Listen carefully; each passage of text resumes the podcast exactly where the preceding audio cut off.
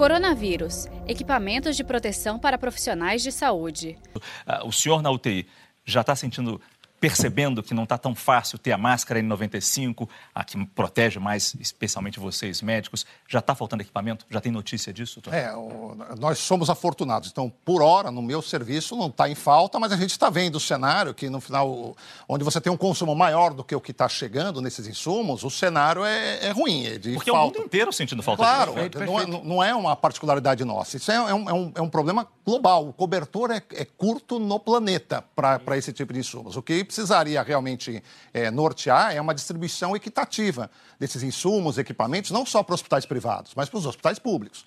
Então há que se acompanhar direito isso aqui, porque parece que os hospitais privados eles são mais ágeis, né? Eu volto a gente a gente fala muito da questão dos EPIs, né? O mundo buscando um tratamento, o mundo buscando uma vacina para o novo coronavírus, mas a gente tem que lembrar que a outra linha de pesquisa que a gente tem que ter é se reinventar nos EPIs, desenvolver novas tecnologias de prevenção para o profissional de saúde. Lembrar que é o soldado na linha de guerra que já está protegido.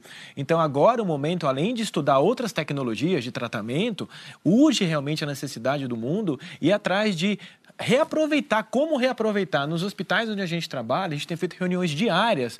Qual é o estoque que tem hoje? Qual é a projeção para os próximos dias? Como é que eu faço um novo método, valido novo método para reaproveitar, por exemplo, uma máscara N95? Então, a gente está vendo muita ciência também na questão dos EPIs e espera novidades para as próximas semanas de como a gente consegue utilizar isso de uma forma mais amplificada, mas claro que baseada em ciência, em validação, muitas doações, mas tem que lembrar que quando chega isso dentro dos hospitais, a gente tem que validar. Não pode utilizar tudo que chega, é super válido, a gente fica bastante feliz aí com a participação da população em geral colaborando, mas estudar EPI é um assunto muito importante na infecção do novo coronavírus. Saiba mais em g1.com.br barra coronavírus.